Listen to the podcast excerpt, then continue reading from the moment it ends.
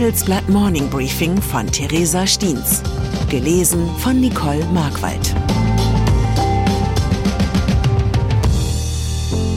Guten Morgen allerseits. Heute ist Donnerstag, der 26. Oktober.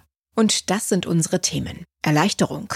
Der US-Kongress ist wieder handlungsfähig. Ermahnung. Ex-Mossad-Chef warnt vor Bodenoffensive. Erinnerung. Die Rückkehr der Staatsschuldenkrise. Nach einer kurzen Unterbrechung geht es gleich weiter. Bleiben Sie dran. ChatGPT und andere Technologien verändern unsere Arbeitswelt rasant. Bei der Veranstaltung Work in Progress diskutieren wir in der Handelsblatt Media Group die Zukunft des Arbeitsmarktes, HR-Trends, KI, mentale Gesundheit und neue Leadership-Perspektiven. Sei am 13. und 14. Juni in Düsseldorf oder virtuell dabei und melde dich jetzt an unter work-progress.de. Neuer Chef im US-Repräsentantenhaus gewählt. Aus den USA gab es gestern einen Durchbruch zu vermelden. Der Republikaner Mike Johnson ist zum neuen Vorsitzenden des US-Repräsentantenhauses gewählt worden. Johnson ist damit die neue Nummer drei im Staat nach dem US-Präsidenten und dessen Vize. Er gilt als Hardliner und gehört zur religiösen Rechten seiner Fraktion. Der Jurist und frühere Radiomoderator aus dem Bundesstaat Louisiana zählt zu Trumps loyalen Anhängern. Er weigerte sich seinerzeit, Trumps Niederlage gegen Biden bei der Präsidentenwahl 2020 anzuerkennen. Mit der Wahl Johnsons ist der US-Kongress nach mehr als drei Wochen des weitgehenden Stillstands wieder arbeitsfähig. Viel Zeit, um seinen Sieg zu feiern, bleibt Johnson allerdings nicht. Bis Mitte November muss der Kongress einen neuen Haushalt verabschieden. Sonst droht ein vorübergehender Stillstand der Regierungsgeschäfte. Dann läuft nämlich ein Übergangshaushalt aus, allerdings ohne Hilfen für die von Russland angegriffene Ukraine. Ex-Mossad-Chef warnt vor Bodenoffensive. Der israelische Auslandsgeheimdienst Mossad gilt als einer der besten der Welt. Umso mehr verwunderte es, dass er die Attacke der Hamas vom 7. Oktober nicht vorhergesehen hatte. Der ehemalige Mossad-Chef Ephraim Halevi sagt im Handelsblatt-Interview dazu, das Versagen der Geheimdienste werde nach dem Ende des Krieges abgeklärt werden müssen. Halevi sendet eine Mahnung an Israels Regierung, ihren bisherigen Schlachtplan nicht unmittelbar umzusetzen. Ministerpräsident Benjamin Netanyahu hatte nach dem brutalen Terrorangriff der Hamas eine umfassende Bodenoffensive im Gazastreifen angekündigt. Ein Einmarsch mit einer großen Armee in das Gebiet wäre ein Fehler, sagt Halevi. Eine solche massive Operation habe man noch nie durchgeführt. Es fehlten schlicht die Erfahrungen, um die Risiken einer solchen Aktion einzuschätzen. Das Risiko, sollte die Hamas den Angriffen widerstehen und weiterkämpfen, hätte Israel sein militärisches Ziel verfehlt und müsse dafür einen hohen Preis zahlen. Dessen sei sich die Kriegsregierung durchaus bewusst, meint Halevi. Genau deshalb zögere sie nun mit der Umsetzung ihrer Ankündigung. Vonovia-Chef im Interview. Dass der Wohnungsmarkt in Deutschland mehr als angespannt ist, ist nicht neu, doch von den Wohnungsbauunternehmen kommen derzeit keine Zeichen der Entspannung. Rolf Buch, Chef des Bochumer Konzerns Vonovia, fürchtet, dass die Mieten weiter steigen werden, selbst wenn die Inflation zurückgeht.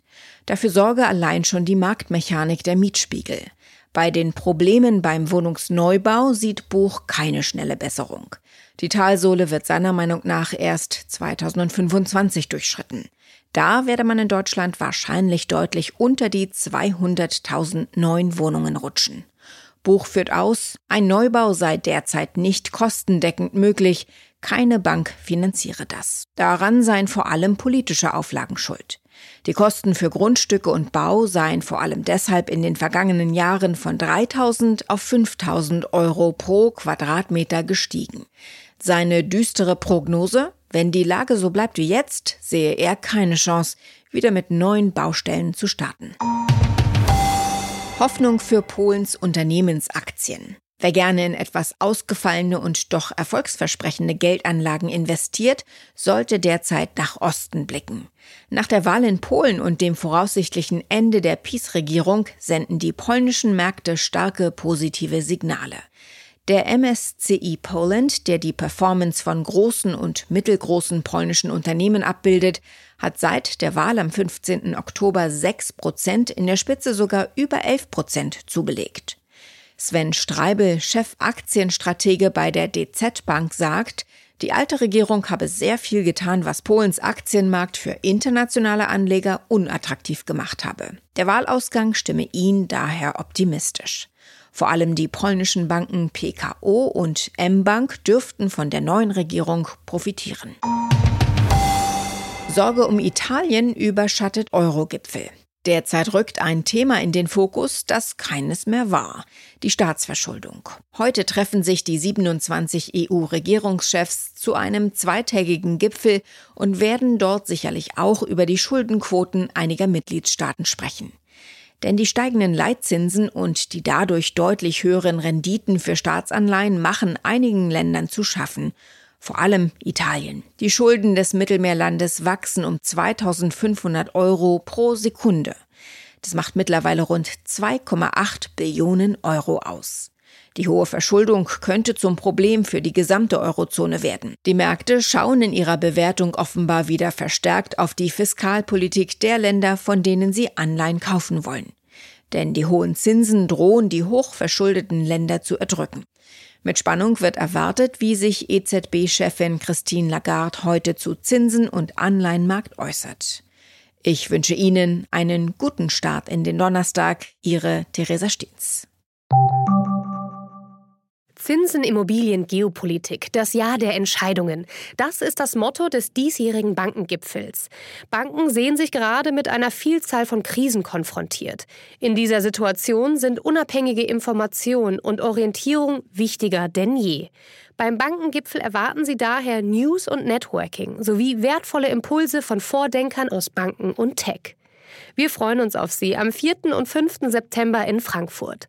Mit dem Vorteilscode Bankengipfel24 erhalten Sie 15% auf den Teilnehmerpreis unter handelsblatt-bankengipfel.de.